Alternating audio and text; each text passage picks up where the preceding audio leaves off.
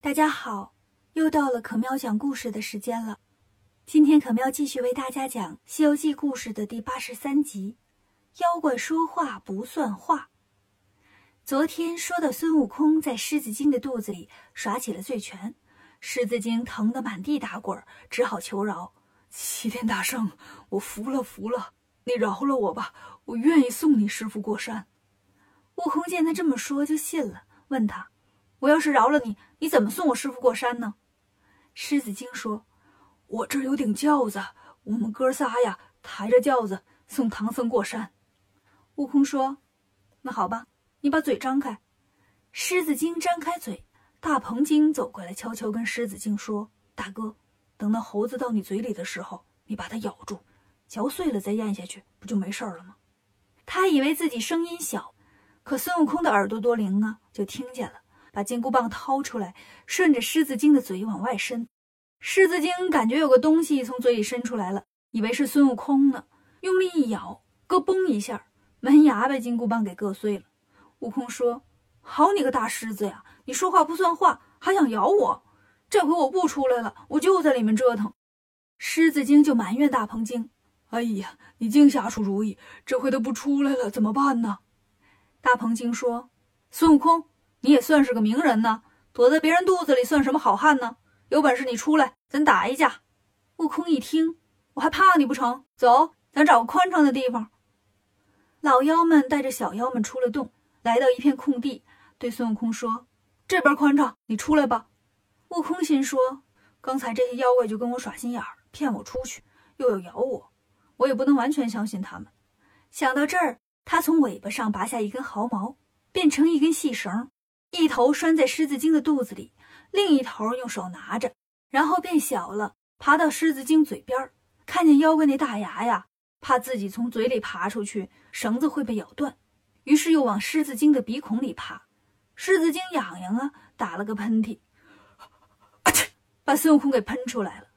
悟空变大了，一手抓着绳，一手拿出金箍棒。妖怪们见他来了，举着兵器都过来了。悟空驾起云来到上空，用手一蹬，狮子精就一疼，绳那头拴着肉呢，一蹬就一疼。妖怪们这才看见悟空手里的绳子，小妖们都说：“大王啊，这猴子不按常理出牌呀，这还没到清明节呢，就放上风筝了。”狮子精被孙悟空拽过来又摔下去，折腾够呛。白象精和大鹏精慌了，赶紧过来说：“大圣啊，我们错了。”不应该骗你，你放了我大哥吧，我们愿意送你师傅过山，快把绳子解开吧。悟空说：“哦，你们不想要这绳子呀？拿个刀把绳子割断不就行了？”狮子精说：“这头留在肚子里可不行，既危险又不卫生，万一发炎了就更麻烦了。”悟空说：“那你把嘴张开，我进去给你解开。”狮子精说：“你还进去啊？能不能不进去啊？”悟空说。我倒是有办法在外面解开这绳子，就是你们老说话不算话，我不开心。狮子精赶紧说：“这回我们绝对不骗你了，你解开绳子，我们就送唐僧过山。”孙悟空笑笑，把毫毛收了回来，绳子就不见了。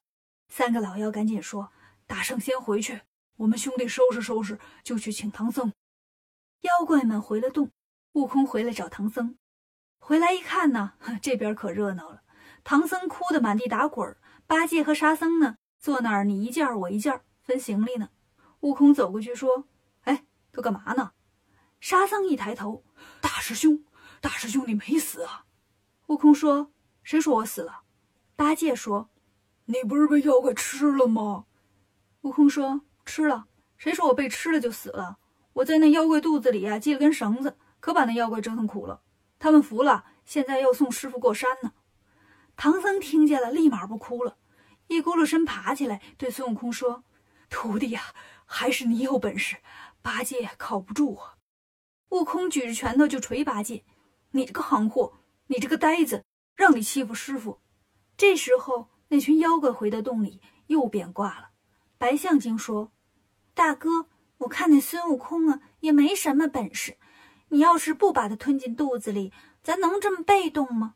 不能让他说了算呢。狮子精问：“那依你怎么着啊？”白象精说：“人家可以带三千小妖，把他给抓回来。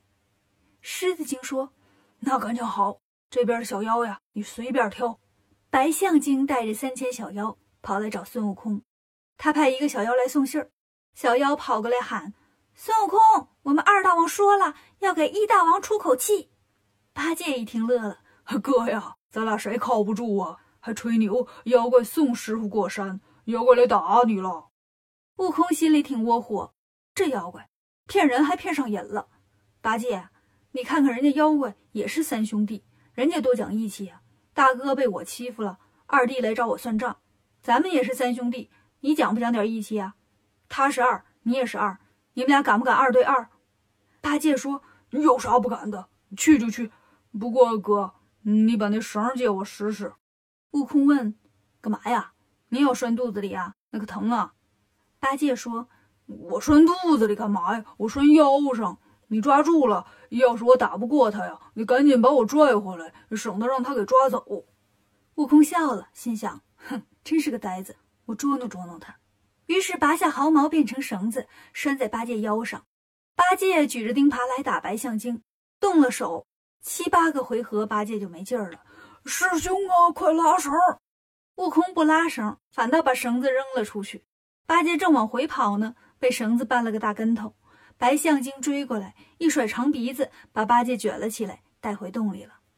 唐僧看见了，就埋怨孙悟空：“哎，你刚才还说讲义气，你怎么不救八戒，反倒害他呢？你的义气呢？”悟空说：“师傅，你可真偏心。老孙刚才被妖怪吃了，也没见你这么紧张。八戒都是被你惯坏了，不让他吃点苦头呀，他也不知道这取经有多难。”唐僧说：“我也紧张你。”但你的本事我是知道的，八戒不一样啊，他哪有本事啊？你救救他吧。悟空说：“我当然得救他呀，你别急。”说完，变成只飞虫，跟着妖怪们又来到狮驼洞。白象精进门就喊：“大哥，看看人家猪猪了一个。”狮子精一看，这谁呀？瞅着不像唐僧啊。大鹏精说：“这是猪八戒，把他放到后面的池塘里，等会儿腌上他当咸菜。”小妖们把八戒绑好，扔到了池塘里。悟空见小妖们都走了，自己飞过来，看见八戒被泡在水里，只露个长嘴在水面上呼哧呼哧的。悟空又气又笑，心想：这个八戒总是撺掇师傅念紧箍咒，又动不动分行李，毛病太多了。前两天听沙僧说他还瞒着我们藏钱，正好趁这机会呀，我吓吓他。想到这儿，悟空飞到八戒的身边。捏着嗓子喊：“猪悟能！”八戒听了吓一跳：“谁呀？咋知道我的法名呢？”悟空说：“我当然知道了，我是冥王派来接你走的。”八戒说：“冥王那是管生死的呀，他让你来接我，我跟你走了，我不就死了吗？我可不想死啊，长官。”悟空说：“那我不能白跑一趟啊。”你要让我回去啊，得给我掏路费。八戒说：“我没有钱呢。”悟空说：“那你就得跟我走。”八戒只好说：“嗯，那好吧，我攒了点钱，都在我左耳朵里头塞着呢。”悟空伸手一摸，真的摸出了块银子，就笑了。这一笑呀，原声就露出来了。八戒听见了：“弼马温，你这个大骗子，你骗我的钱！”悟空说：“你还好意思说呀？咱们取经的路费那都得统一管着，你还敢私藏？”八戒说：“这是我平时不买零食省下来的钱，我留着想买块布做新衣服呢。你给我拿回来。”悟空说：“你休想！你别动，我救你上来。”悟空把银子装好，把八戒救了上来。八戒把衣服拧干了，对悟空说：“哥哥，咱从后门逃走吧。”悟空说：“瞧你那点出息！”跟着老孙，咱从前面大摇大摆的走出去。悟空拿出金箍棒，八戒找到了钉耙，一路打出了狮驼洞。狮子精埋怨白象精：“你看这事儿闹的，惹他们干嘛呢？打死了咱们这么多妖。”白象精生气了，举起枪追过来，说：“孙悟空，你等一下下人家。”悟空回头就给了他一棒子。白象精见打不过孙悟空，就甩开长鼻子，把孙悟空拦腰卷住了。悟空举着金箍棒敲白象的鼻子，八戒在旁边看了直跺脚。哎呀，你别打呀！你把那棒子戳他鼻子里，看他还怎么卷人。悟空一想，对呀，就把金箍棒变细了一些，对着白象精的鼻子戳进去了。这一戳呀，可把白象精疼坏了，赶紧放开了孙悟空。悟空一拉金箍棒，白象精就被他牵着走了。八戒这时候才敢过来，俩人赶着大象来找唐僧。唐僧远远瞧见了，问沙僧：“悟净，你看悟空牵的是个什么东西？”沙僧笑了：“ 太好玩了，师傅，大师兄揪着妖怪鼻子呢。”唐僧也笑了：“这么大个的妖精，这么长的鼻子呀！你去问问他，他要是愿意送我们过山呢，就放了他吧。”沙僧就喊：“大师兄，师傅说了，妖怪要是愿意送咱过山，就放了他。”白象精一听，赶紧说：“人家愿意，你这就回去准备轿子。”悟空说。你们这群不讲信用的妖怪，都说了多少回愿意了？我看在我师傅面子上，再饶你一回。要是再说话不算话呀，可别怪我老孙不客气。说完，放开白象精。白象精跑回了狮驼洞，跟狮子精和大鹏精一说，然后问：“咱们到底送不送唐僧过去呀？”狮子精说：“兄弟啊，其实我觉得这孙悟空挺够意思的，确实是咱们不讲信用啊。得了。”咱就送他们过山吧。大鹏精笑笑，哼，好，我们就送他们过山。狮子精说：“兄弟，我怎么听你这语气像是赌气呢？”